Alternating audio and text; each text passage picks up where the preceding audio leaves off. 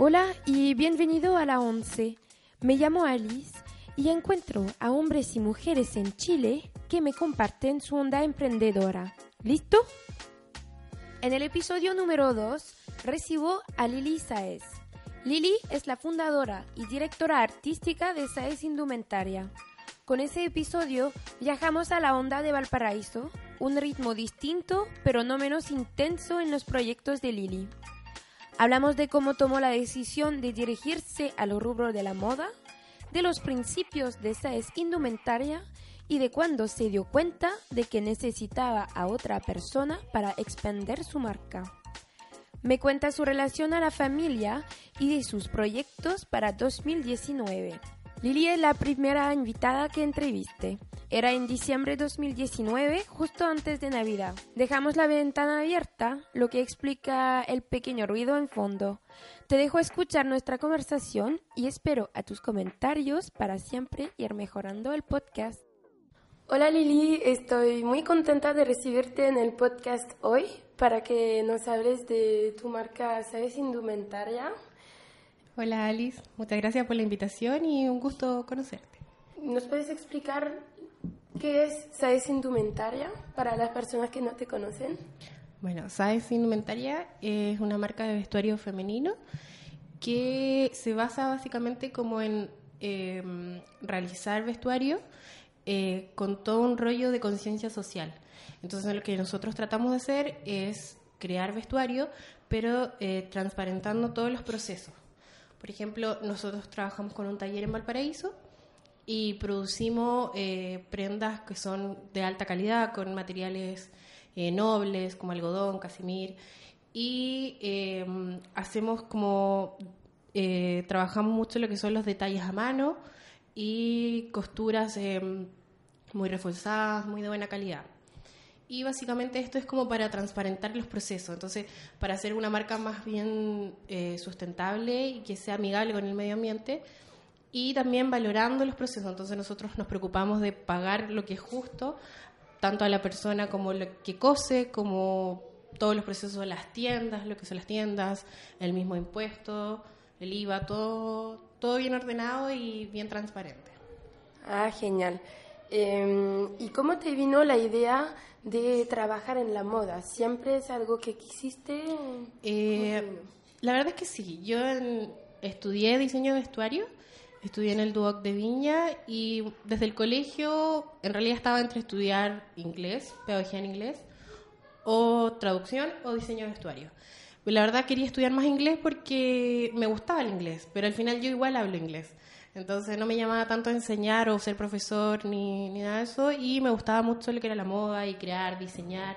Siempre fui como muy creativa en el colegio, en mi, en mi vida en, general.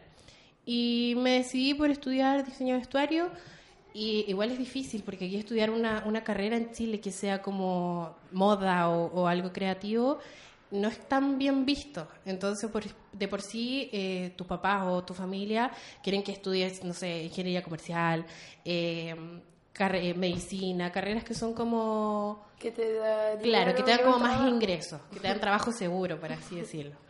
Entonces, eh, pero por ese lado yo tuve todo el apoyo de, de, mi familia y siempre me apoyaron como estudia lo que quieras y lo que te llame y para que al final seas feliz con el trabajo que haces. Entonces, nada, pues estudié diseño de vestuario y salí en el 2016. Y en el 2016 se me dio la oportunidad de hacer, realizar mi marca, porque yo hice mi práctica profesional con una marca de carteras y em, se nos dio la posibilidad dentro de la marca cartera, yo hice la colección de marca de cartera. Entonces se nos dio la posibilidad de participar de Pasarela de Valparaíso, postulamos y quedamos. Y como era solo marca de carteras y la pasarela es con modelos, teníamos que buscar un complemento de vestuario, una ropa, una marca de vestuario. Entonces ahí dije, ya, esta es mi oportunidad y hago mi marca y así es como el lanzamiento, por así decirlo. Y eso fue el mismo verano del 2017, creo. Así, sí. así que al final de, después de esa práctica, de esa primera experiencia, eh, ¿a ti te pareció, se hizo así nomás? ¿Es así, estuvo mm, la continuación? Normal de hacer tu propia marca? Claro, se dio como natural. Porque yo hice una mini colección, que eran como siete looks, y básicamente con lo que me gustaba a mí, como, básicamente como creé lo que a mí me gustaba vestirme, cómo a mí me gustaba vestirme. Básicamente, eso fue mi principio. Y después ya la fui desarrollando más. Nosotros en la O igual nos, nos inculcan mucho como en la moda de la conciencia social, eh, el del medio ambiente, todo eso. Entonces ahí lo fui, fui armando a poco como un, relato de marca también y como una misión y una visión. Y ahí se ha ido desarrollando a poco. Yo creo que igual va a seguir cambiando, mutando, y porque igual el mundo del diseño, si bien uno trata de hacer una marca así que siga por una línea, en los primeros años inevitablemente va a ir cambiando. Mm. Entonces, los mismos diseños, el estilo, mi marca es bien femenina, minimalista. Entonces, tal vez, no sé, el próximo año hago algo, hago algo más loco o, me voy como... Pero siempre quiero seguir el, el, camino como de la sustentabilidad y de la moda ética en sí. Ah, ya. Eh, genial, porque igual en, en 2016 no estaba tan tan común de, tener, de, de, querer hacer una marca así que sea de acuerdo con el ambiente. Eh, claro, es que es como todo un nuevo mundo. Uno, eh, por, lo menos para nosotros, nuestro, todos nuestros compañeros, todos mis amigos, el círculo que me muevo, como que todos estamos tratando de hacer como esto de moda consciente. Pero es difícil traspasárselo al resto de la gente porque está acá en Chile está muy, muy posicionado el retail. Entonces el retail es la moda rápida que se que se produce en Bangladesh eh, que tiene detrás todo este tema como de la esclavitud y de, de, la, de los malos pagos malos tratos, todo como muy injusto. Mm. Entonces, eso es lo que nosotros tratamos de hacer en, sí, es como casi que evangelizar a la gente y darles a conocer que existe esta otra parte que como que nosotros tratamos de que consuman menos, pero de mejor calidad y conociendo todos los procesos que vienen detrás. Como que todo es bien justo y, y todo bien respetado. Ok, y esto según tú, según ti, sería la mayor barrera a entrar en, en esta actividad? Claro, sí, de, por sí sí, porque también eh, que sea todo justo y pagar bien y que sea todo de buena calidad eh, conlleva que todos los productos tengan un precio mucho mayor al que la gente está acostumbrada, a lo mejor que, que compren el retail. Entonces, lo que nos más, más nos cuesta en sí es como encontrar a la gente que valore esto. Entonces, encontrar a un cliente que pueda pagar, o sea, no, no pueda, que quiera pagar y, sepa que está pagando 60 lucas por un producto, por un pantalón que lo vale. Mm. Entonces, que no te va a durar un mes y después lo vas a botar a la basura, que te va a durar a través de los años y es de buena calidad y está hecho en Chile y, y todo, toda la ética que tenemos por detrás. Esa es como la gran barrera que tenemos todos. Sí, me imagino. Ahora, si te podías hacer una retrospección de cuando empezaste hasta ahora, eh, ¿qué dirías que lograste mejor o algo que aún no pensaste em, lograrías o harías con esa Indumentaria y en el cual estás ahora? El, a ver, cómo he crecido como marca, sí. Eh, yo creo que igual como te conté, como, como empecé, fue muy nada. Mm. Así muy, ya hagamos esto, quiero hacerlo y, y creo que igual he crecido como en, en tratar de desarrollarlo y formar algo sólido, como de generar toda una identidad de marca, de toda una conciencia, un relato. Igual yo creo que me falta más.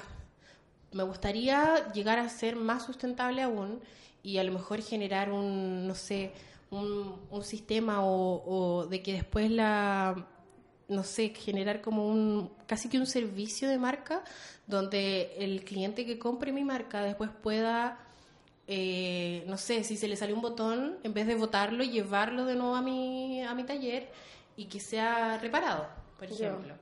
O si no le gusta, eh, lo puede llevar, o sea, si ya lo dejó usar porque pasó de moda, qué sé yo, llevarlo a mi taller para yo poder reutilizarlo o darle otro uso. Entonces, eso que eso no llegue a la basura, por así decirlo.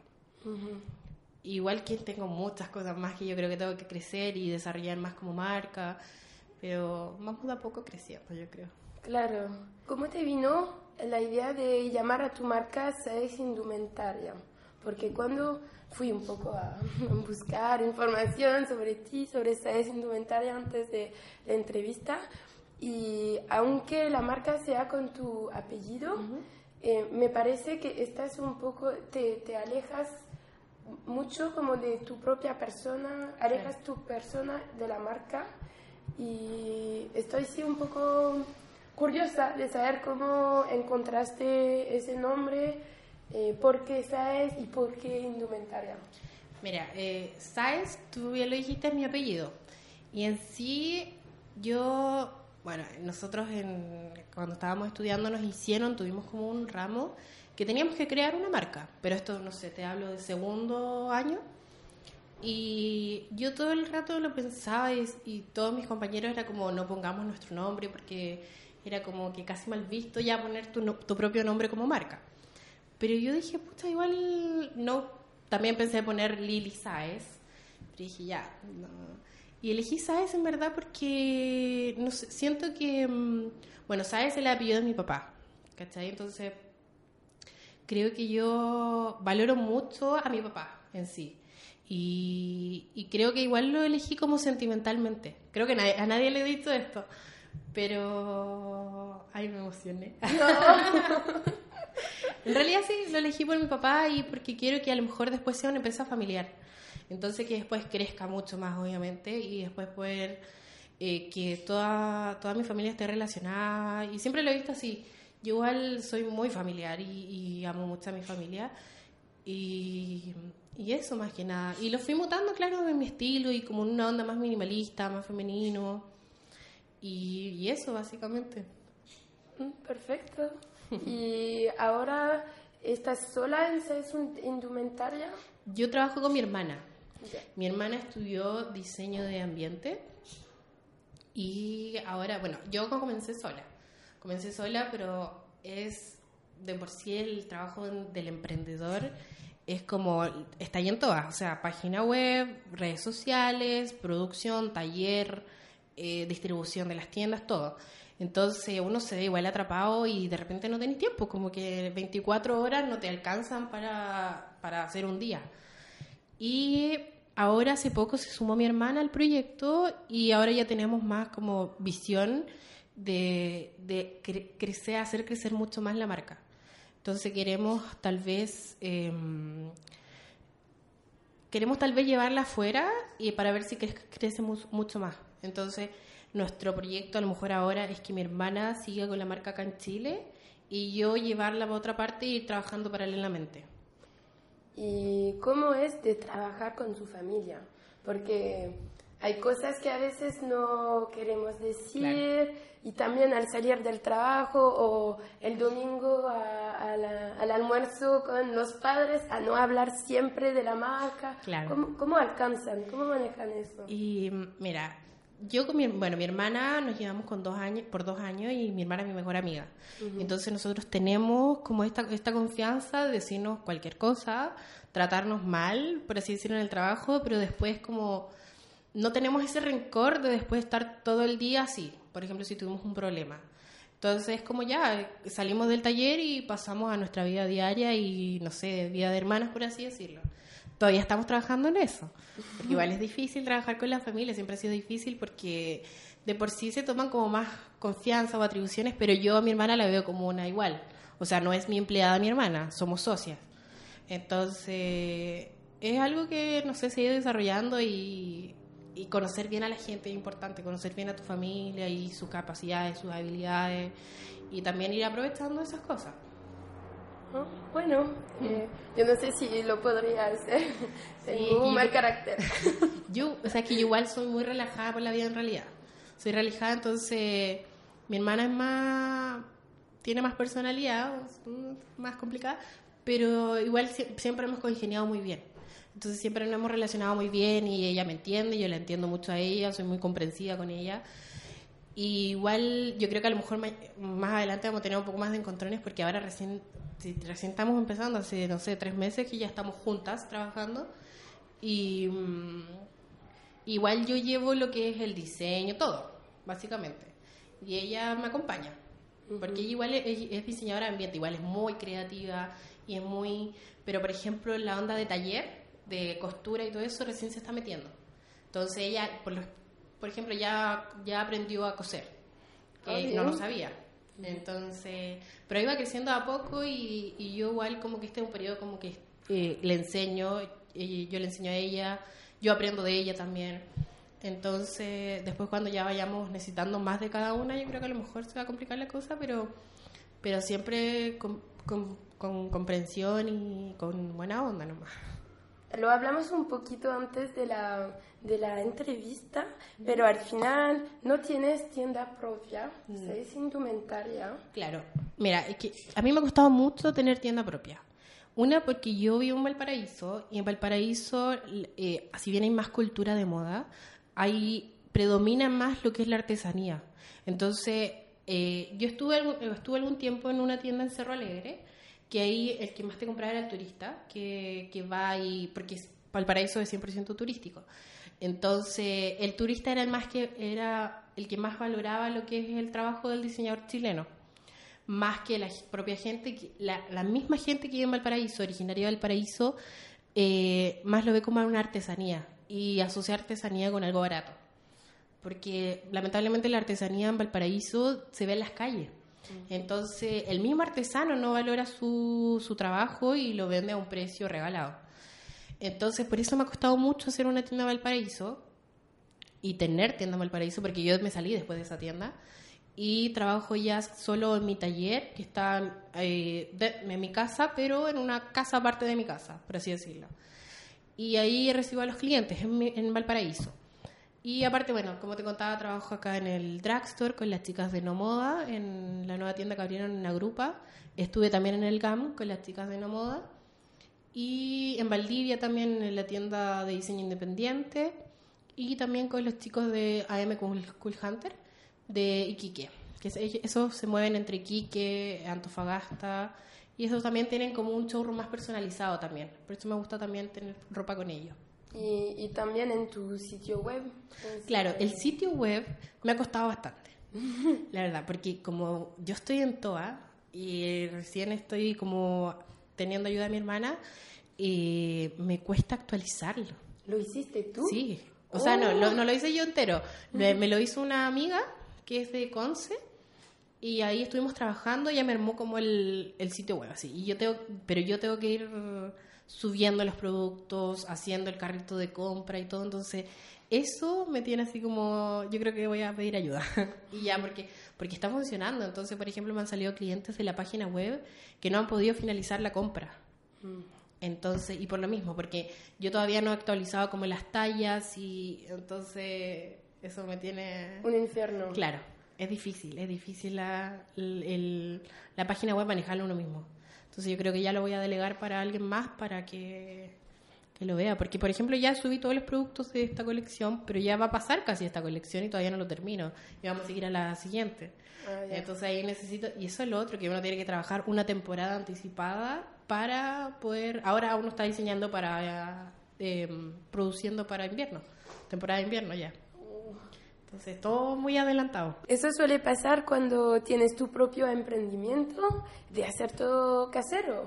Claro, claro, todo se empieza caseramente y, y de a poco, así uno mismo hace todo. Igual es complicado cuando es tu bebé de decir ya, esto alguien más lo puede hacer mejor que yo. Cuando te vino a la mente eh, esa necesidad de decir ya, necesito ayuda, necesito a mi hermana que me apoye, para el sitio necesito ayuda. Es una, es una etapa igual en un emprendimiento. Es una etapa porque uno quiere hacerlo todo. Entonces, así se comienza básicamente, pero después no puedes hacer todo. Por ejemplo, yo eh, ahora, bueno, esta temporada de diciembre tuve que producir mucho porque la fe- la el bazar que estoy acá, eh, las mismas tiendas que hay más demanda por la, por la época de Navidad. Entonces yo justo en noviembre me quedé sin taller porque yo trabajaba con un taller externo. Entonces, no, no, a fines de octubre me quedé sin taller, con ese taller externo. Entonces ahí en noviembre monté al final taller en mi casa, en, en un taller externo a mi casa que tenemos ahí, y ahí empecé a armar todo de cero, porque el taller externo me falló y yo dije ya, es hora de, de empezar a hacer externamente y ahí ya pedí ayuda a mi hermana, dije ayúdame, llegamos esto que funcione y que salga adelante, ¿no? Ah, ok. Eh, sí, porque yo no me imagino, no sé si, por ejemplo, el podcast va a, a crecer o no, pero yo no me veo dejarlo a otra persona. Claro, es difícil, es difícil porque uno piensa que no lo van a hacer tan, tan bien como tú lo haces. Claro. O no van a tener la visión que tú tienes. Pero yo creo que es importante en ese caso la comunicación.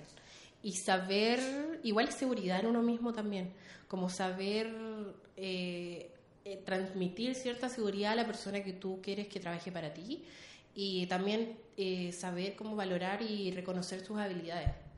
Entonces eso es como lo más importante y al final cuando necesitáis ayuda y ya te ves muy atrapada, yo creo que ya hasta te, ni, piensas que no lo va a poder hacer como tú, porque ya al final necesitáis que alguien lo haga contigo y que te ayude. Tengo una pequeña pregunta de un artículo que leí eh, de Quinta Trends, eh, que estuvo al principio de, de SAES Indumentaria en septiembre de 2017. Y que dijiste, eh, es una marca simple, sutil y elegante, pero por sobre todo comercial. Claro, ese es un punto que yo tengo muy, presente, porque de por sí todos los, diseñadores chilenos, por así decirlo, eh, no hacen tan comercial su marca, es más editorial. No sé si los diseñadores chilenos, pero eh, de por sí el diseño independiente trata de ser lo más, más editorial y, y trajes como para fotos, para así decirlo. Entonces, si bien es también es muy choro y ideal hacer algo así, yo creo que yo vi eh, mi emprendimiento como un negocio, más que como un hobby y como, no sé, una idea de hacerlo simplemente. Yo, yo empecé con mi objetivo de es que esto va a ser mi trabajo, este va a ser mi negocio y quiero que, que sea muy comercial porque al final comercial se tiene que vender. Entonces, traté de hacer una mezcla de, de, buscar como tendencia y lo que está como llevándose en el momento y mezclarlo un poco con lo que es el diseño independiente y hacerlo más un poco distinto de lo que se ve en las tiendas, por así decirlo. Entonces, esa es como la clave, pero al final uno tiene que hacer algo que la gente te va a comprar. Entonces, no no puedo, aunque me encantaría hacer ropa mucho más loca o, para fotos, encuentro que, que yo necesito vivir, todos necesitamos vivir y trabajar, y ese es mi objetivo, ¿cachai? Entonces hacer algo que, que ame y me guste y complementarlo de, de esta manera. Y mm, e, es un discurso que es muy sorprendiendo en un rubro artístico como el tuyo. ¿Cómo está recibido con otros diseñadores cuando hablas con así como que sí, no lo haces solo, solo para un hobby, es un negocio, claro. es un trabajo, sí es artístico, pero no tiene que ser necesariamente loco. Claro. Mira, en un principio eh, cuando, bueno, cuando estábamos, por así decirlo, salidos, recién salidos de la U, eh, como que no se entiende mucho. Como por el resto de mis amigos, diseñadores, por así decirlo, no se entiende mucho porque de por sí era como, estáis haciendo algo como el retail. ¿Cachai? Es como, y es como todos son anti-retail. Pero después cuando uno va viendo las necesidades y que tenéis que tener las lucas para poder participar en ferias y para poder vivir y pagar el arriendo y todo, se va entendiendo. Entonces, yo creo que igual es, no sé si es difícil, pero es como, mm, es un tema. Es un tema que se da y, y uno trata de... Bueno, al final yo no, no pensé mucho eso, así como tampoco es como algo malo, encuentro yo, de que cómo va a ser malo hacer algo comercial y, y según las tendencias y, y cada uno tiene su estilo de diseñador nada más. Entonces, sí, yo igual no tengo nada en contra de todos los diseñadores que hacen, que se atreven también a hacer algo más loco y, venderlo. Porque igual existen los diseñadores chilenos que hacen ropa muy extravagante y la venden. ¿Cachai? Pero tal vez eso no, no es lo mío nomás. Y me gusta hacer, me gusta lo que hago y, y es mi estilo. Ah, ¿Y llevas tú la ropa que diseñas? Hoy día no, hoy día justo no. Pero sí, la mayoría del tiempo tengo vaya, me he visto con mi ropa y, y ropa de otros diseñadores también. Pues ahora ando con unos zapatitos Faridi, que me gusta mucho igual comprar diseño autor, diseño nacional. Y, y también ayudar a mis amigos diseñadores y, y, y usar sus productos y promover también el diseño chileno. ¿A veces también te creas ropa solo para ti? Sí, ¿Sí? sí. Hay veces que uno, no sé si te ha pasado, pero uno tiene en la cabeza, cuando, cuando uno va al mall a comprarse, uno tiene en la cabeza una idea de lo que quiere ponerse y lo que quiere, cómo quiere verse y no encontré nada. Entonces yo, a mí de repente ya se me ocurre como, hoy me gustaría, no sé, y me lo hago. ¿Cachai? Es como me gustaría tener un Beatle que sea así, con esto abierto acá, una manga así, y lo hago. Y esa ropa no necesariamente la hago para venderla también. A veces lo he hecho, que me hago algo para mí, pensando en mí, y lo encuentro bonito y lo vendo después. O hago más para venderlo. Pero sí me hago ropa solo para mí también. ¿Por qué no las integras todas a esa indumentaria? Porque de repente siento, es que uno, por ejemplo, la colección de ahora es tiene un tema y es como unos conceptos bajados. Entonces trato como de seguir una línea para cada colección. Entonces si me hago algo pensando en mí de repente eh, y está esta colección en temporada, de repente no calza con la colección.